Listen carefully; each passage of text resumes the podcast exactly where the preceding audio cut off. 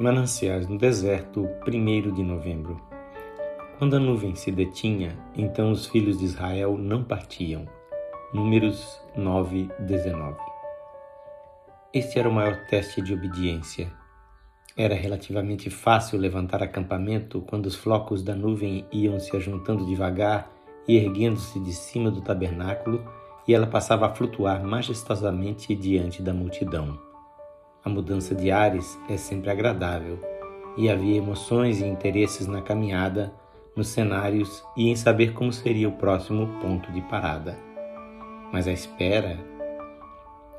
Ali, por mais mormacenta ou sem atrativos que fosse a região, por mais irritante que fosse a carne e ao sangue, por muito cansativa que fosse ao coração impaciente e por mais perigosa que fosse, não havia escolha senão ficarem acampados.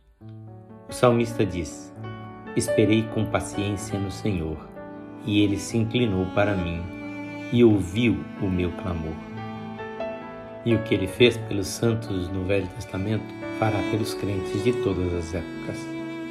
Deus muitas vezes ainda nos deixa esperando, face a face com inimigos ameaçadores, no meio de situações alarmantes, cercados de perigos, sob uma pedra que está para rolar? Não poderemos sair dali? Não será hora de levantar acampamento? Já não sofremos até o limite? Não podemos trocar esse calor e esta claridade que dói na vista por pastos verdes e águas tranquilas? Não há resposta.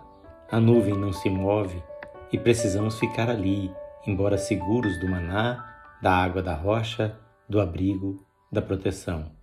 Deus nunca nos conserva num lugar sem nos assegurar da Sua presença e mandar-nos suprimentos diários.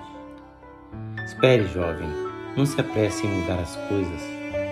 Pastor, fique no seu posto. Enquanto a nuvem não se mover claramente, você não deve se mover. Espere, pois, a boa hora do seu Senhor. Ele chegará no tempo certo. Que o Senhor Jesus abençoe ricamente a sua vida.